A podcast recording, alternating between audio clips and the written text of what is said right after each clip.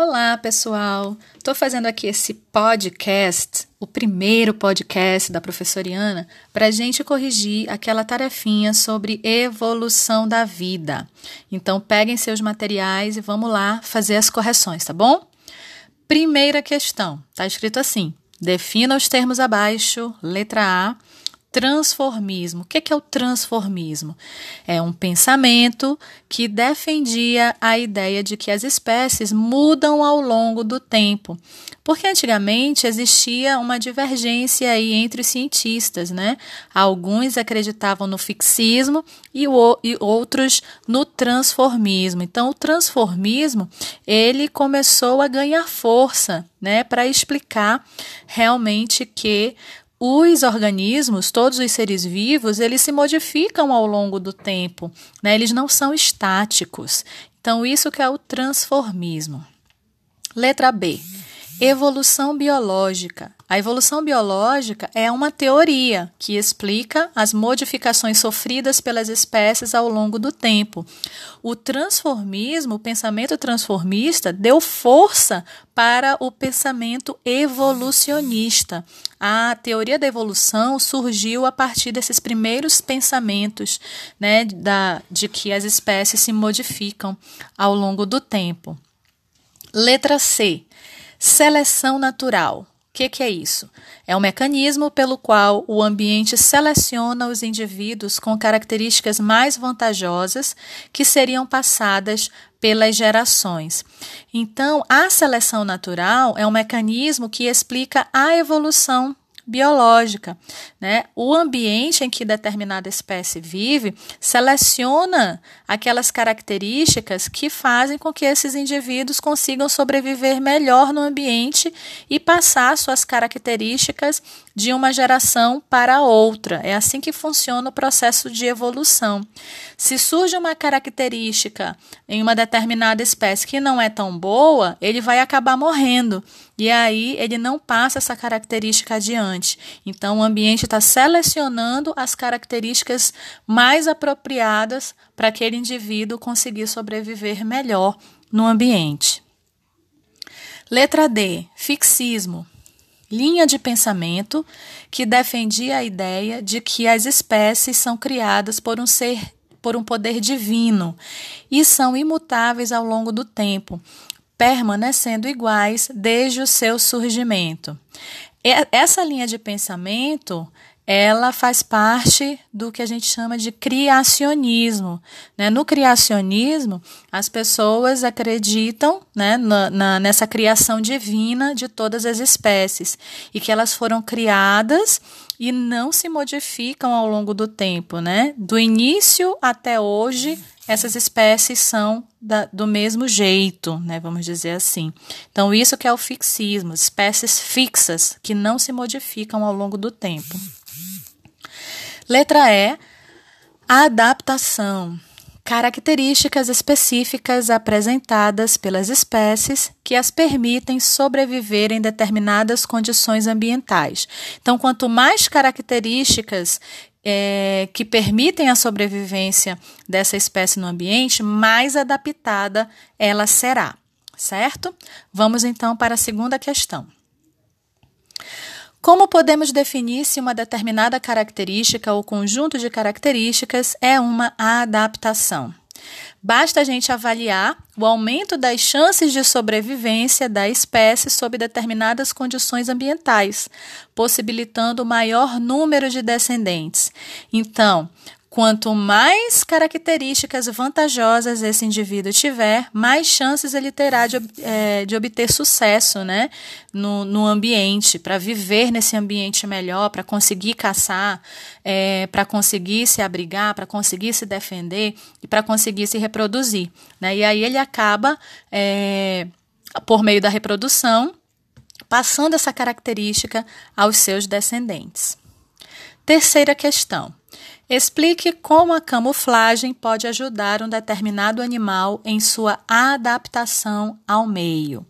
Bom, se a característica ou conjunto de características presentes em um ser vivo faz com que ele tenha capacidade de se camuflar no ambiente, dificultando a sua localização e possível predação, podemos dizer então que essa característica, o conjunto de características, ajudou o animal no processo de adaptação.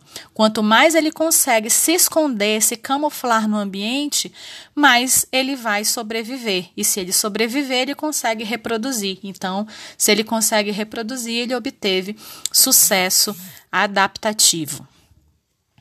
Quarta, quarta questão. Explique o tempo evolutivo das espécies. Gente, o tempo evolutivo é o tempo que as espécies, né, que está relacionada ao surgimento de uma determinada espécie e como ocorreu a sua evolução ao longo dos milhares ou dos milhões de anos. Né? Então, uma espécie surge hoje. E aí, daqui a 5 milhões de anos, ela ainda vai existir, mas ela passou por processos evolutivos. Esse é o tempo evolutivo dela, certo? Quinta questão: o que são fósseis? São vestígios de seres vivos que já existiram e foram preservados em diferentes tipos de materiais. É mais comum que os seres vivos sejam fossilizados em regiões pantanosas. Aquele pântano acaba virando uma rocha sedimentar e aquele ser vivo fica preservado ali naquela rocha. Né? Então, os fósseis são vestígios ou os próprios seres vivos, né? Às vezes a gente é, consegue ver em filmes e tudo mais, documentários, aquele esqueleto de dinossauro. É um fóssil? É um fóssil. Mas não é só o esqueleto. Os vestígios pode ser uma, a impressão de uma pegada, né, que ficou no solo ali daquele dinossauro, as fezes de um dinossauro, que a gente chama de coprólito. Então, esses vestígios, né, são todos considerados fósseis. Sexta questão: o que significa diagênese? Diagênese é o conjunto de processos químicos e físicos sofridos pelos sedimentos, né? aquele material em que se formam os fósseis, desde a sua deposição até a sua consolidação. Os sedimentos eles vão se modificando por causa da temperatura e da pressão né, da, do, nosso, do nosso planeta. Esses sedimentos vão estar lá no solo e aí eles vão se depositando um por cima dos outros, né, os sedimentos. Então, à medida que eles sofrem essa deposição, os, os sedimentos mais de baixo vão sofrendo essas modificações químicas e físicas por conta de temperatura e pressão, certo? Sétima questão. É, o que são assembleias fossilíferas? São grande número de fósseis de diferentes espécies em um mesmo local, né, formando uma assembleia. Assembleias são muitos, muitos organismos juntos no mesmo local ali, e fossilífera vem de fóssil. Oitava questão: qual a importância dos fósseis para a ciência? O estudo dos fósseis podem trazer mais respostas sobre a origem dos seres vivos atuais para gente, né? Para saber como, como eles evoluíram, como eles eram, é, em que ambientes eles viviam. Então, conta uma historiazinha evolutiva sobre animais e também vegetais. Nona questão. Defina os termos abaixo. Letra A. Órgãos homólogos são órgãos com estrutura semelhante, mas com funções diferentes, encontrados em diferentes grupos de seres vivos. Bom, um exemplo de órgãos homólogos a gente pode dizer o nosso braço, né? Nosso braço e a nossa mão. É estruturalmente o nosso braço é semelhante à nadadeira da baleia. Pertencemos ao mesmo grupo de animais, que é o grupo dos mamíferos. E o grupo dos mamíferos teve um ancestral em comum. Né? E aí é, essas, essas estruturas que são as mesmas, elas foram se modificando por conta do ambiente. Né? A baleia é um mamífero aquático, então a nadadeira dela serve para nadar. O nosso braço e a nossa mão serve para a gente agarrar né, coisas. Mas do lado de dentro, as, os ossos que, que fazem parte do nosso braço e das nossas mãos, é, a gente encontra também na nadadeira da baleia. Né? Então, esses são órgãos homólogos, né? A estrutura é a mesma, mas a função é diferente. E, é, no caso, indica que nós temos um ancestral em comum. Letra B. Órgãos análogos são órgãos com estrutura diferente, mas com mesma função, encontrados em diferentes grupos de seres vivos. Então, nós temos, por exemplo, a asa de um inseto e a asa do morcego. O inseto é um artrópode, o morcego é um mamífero. São grupos diferentes né, de, de, de animais. É, e logo, a asa da, do, do inseto não vai ter a mesma estrutura que a asa do morcego, porque a asa do morcego vai ter os mesmos ossos que a gente encontra no nosso braço e nas nossas mãos. Certo? Mas vão ter a mesma função, que é voar, certo? Então, isso que é órgão análogo. E isso indica também que nós, é, insetos e e morcegos, né, que foi o exemplo que eu dei, é, tem ancestralidade diferente. Letra C. Divergência adaptativa.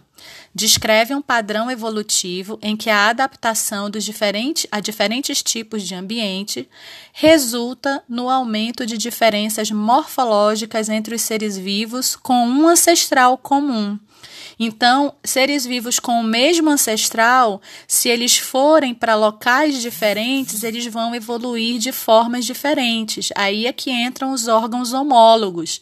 Né? Os homens ficaram na terra e a baleia foi para a água. Então, temos o mesmo ancestral, mas evoluímos de forma diferente porque sofremos pressões ambientais diferentes. Letra D. Convergência adaptativa ancestrais diferentes vivem em um mesmo ambiente, experimentando as mesmas pressões seletivas e se tornam semelhantes em algum aspecto. Então, nós vemos lá o inseto que voa, e o morcego que também voa, né? Eles têm ancestrais diferentes, mas se adaptaram ao ambiente aéreo, né? Eles voam, então eles vieram de locais diferentes, de ancestrais diferentes, mas sofreram a mesma pressão do ambiente e aí eles acabaram se tornando semelhantes no aspecto da asa. Letra E Estrutura vestigial são estruturas corporais que não apresentam função específica ou essa função foi modificada, ao passo que, em outras espécies diferentes, a mesma estrutura apresenta função importante. Ou seja, um exemplo: uh, o apêndice.